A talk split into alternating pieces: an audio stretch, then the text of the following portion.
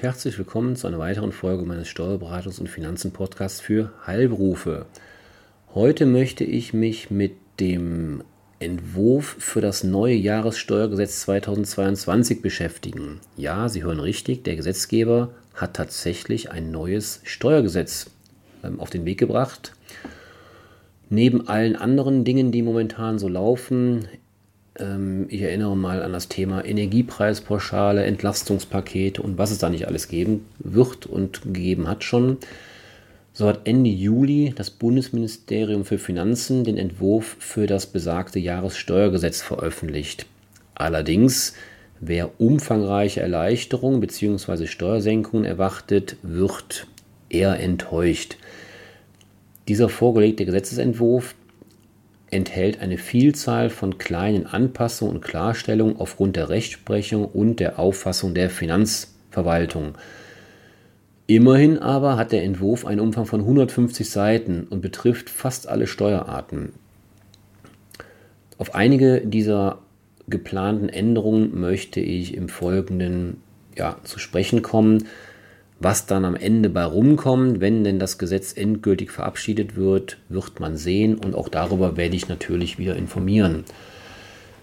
Erstes Thema sind Gebäude, Gebäudeabschreibung. Bei Gebäuden kann derzeit noch in begründeten Ausnahmefällen von den Abschreibungssätzen, ähm, das sind in der Regel 2%, 2,5% oder sogar 3%, je nach Gebäudeart, abgewichen und nach der tatsächlich kürzeren Nutzungsdauer abgeschrieben werden. Diese Ausnahmeregelung soll ab dem nächsten Jahr aufgehoben werden, um Bürokratieaufwand zu vermindern bzw. Ungleichbehandlungen zu vermeiden. Dafür soll als Ersatz soll dafür der lineare Abschreibungssatz für neue Wohngebäude von 2 auf 3 Prozent angehoben werden. Die daraus resultierende kürzere Abschreibungsdauer von 33 Jahren, also bei 3% sind es dann 33 Jahre, wird aber keinen Einfluss auf die Beurteilung der tatsächlichen Nutzungsdauer von Wohngebäuden haben, welche Regelmäßigkeit auch mehr als 50 Jahre betragen soll. Dieser höhere Abschreibungssatz soll erstmals für den Veranlagungszeitraum 2024 gelten. Also da bleibt abzuwarten, ähm, wenn es sich zum Beispiel um Immobilien, die Sie in ihrem Vermietungsbestand haben, also mit denen sie Einkünfte aus Vermietung und Verpachtung erzielen, wird abzuwarten sein, ähm, welche neue Abschreibungsdauer dann zukünftig tatsächlich gilt. Also da wird vermutlich etwas Neues kommen. Nächste Thema Altersvorsorgungen. Altersvorsorgeaufwendungen sind vollständig oder sollen vollständig als Sonderausgaben abziehbar sein. Beiträge zur gesetzlichen Rentenversicherung wie auch zu berufsständigen Versorgungswerken, Ärzteversorgung etc. und für eine Rüruprente werden steuerlich als Aufwendung für die Altersvorsorge berücksichtigt. Jeder Euro zur Basisrente, das sind maximal knapp über 25.000 Euro. Ich erspare Ihnen jetzt den Wert auf den Cent genau, es sind also knapp über 25.000 Euro, ist im Jahr 2022 mit immerhin 94 Prozent steuerlich absetzbar. Während der abziehbare Teil in der Vergangenheit jährlich um 2 Prozentpunkte gestiegen ist, soll der vollständige Abzug dieser Altersvorsorgeaufwendung als Sonderausgaben nun bereits ab dem Jahr 2023 statt ursprünglich geplant für 2025 möglich sein. Ziel ist es, auf langfristige Sicht die doppelte Besteuerung von Renten aus einer Basisversorgung zu vermeiden. Also auch da eher geringfügige Veränderungen zum Vorteil hin. Bleibt abzuwarten, was da wirklich am Ende dann kommt.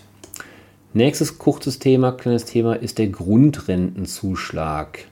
Gehe ich nur ganz kurz darauf ein, weil ich davon ausgehe, dass meine Zuhörer eher nicht im Rentenalter sind.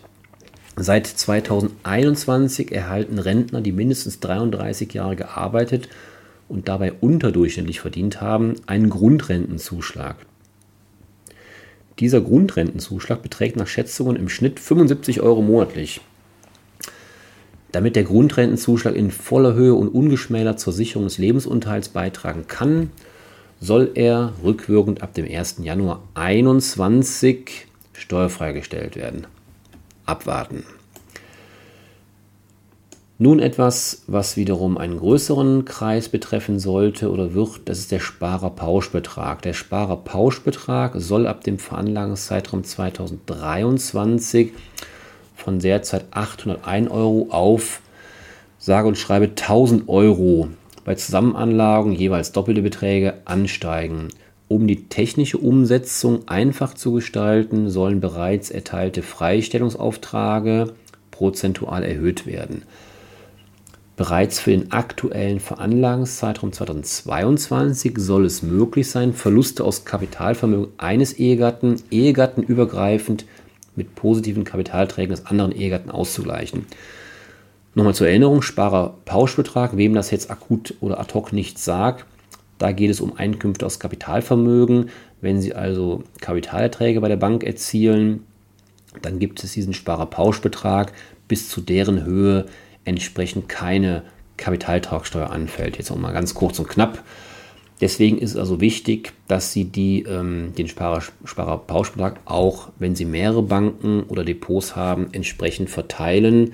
Es gab vor einigen Jahren mal eine Welle von bösen Briefen des Finanzamtes ähm, in den Fällen, in denen die Sparerfreibeträge, die Pauschbeträge verteilt auf mehrere Banken in der Summe höher waren als der zulässige Wert. Aktuell, wie gesagt, 801 Euro ähm, und wenn man natürlich den Überblick verliert im Zweifelsfall und mit drei, vier, fünf Banken eventuell zu tun hat, und sei es auch nur mit zwei, völlig egal, und nicht darauf achtet, wem man wie viel Freibetrag ähm, sozusagen angibt, dann kann das natürlich dazu führen, und das war seinerzeit so, dass es zu viel ist. Und da kriegt das Finanzamt Wind von. Und dann gab es halt böse Briefe nach dem Motto, das muss angepasst werden beziehungsweise natürlich da entsprechend nachversteuert werden, wenn die Sparerfreibeträge zu hoch waren.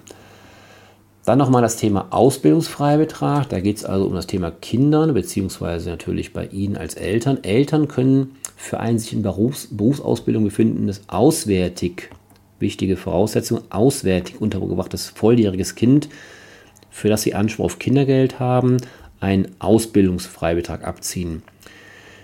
Dieser soll ab 9, äh, 2023 von aktuell 924 Euro auf 1200 Euro angehoben werden. Also knapp 300 Euro. Ja, nee, kann man gerne mitnehmen, aber das wird natürlich ähm, in der großen Masse der Steuerzahlungen wahrscheinlich eher untergehen. Aber gut, Kleinvieh macht auch Mist.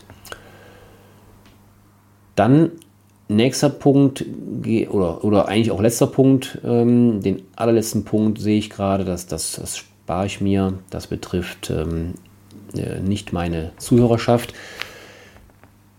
Dieser letzte Punkt dürfte Sie aber doch nochmal betreffen oder interessieren. Wer Arbeitnehmer kurzfristig beschäftigt, kann das Arbeitsentgelt unter bestimmten Voraussetzungen pauschal mit 25% zuzüglich Solidaritätszuschlag und gegebenenfalls Kirchensteuer Lohnversteuerung zu diesen Voraussetzungen gehört, dass der Arbeitslohn je Arbeitstag durchschnittlich 120 Euro nicht übersteigt.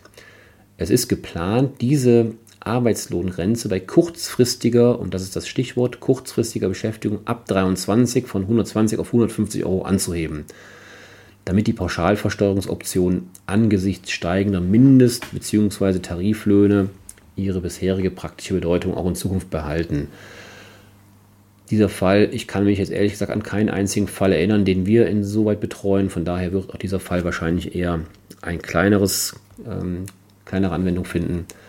Aber dass Sie es mal gehört haben, Stichwort Arbeitslohnbegrenzung, Pauschalversteuerung. Wie gesagt, ich hatte ja eben schon gesagt, es bleibt abzuwarten, welche Änderungen das Gesetzgebungsverfahren dann tatsächlich noch mit sich bringt, beziehungsweise auf welche Inhalte man sich am Ende des Tages einigt. Auch hierüber werde ich Sie natürlich zeitnah, sobald es soweit ist, wieder informieren.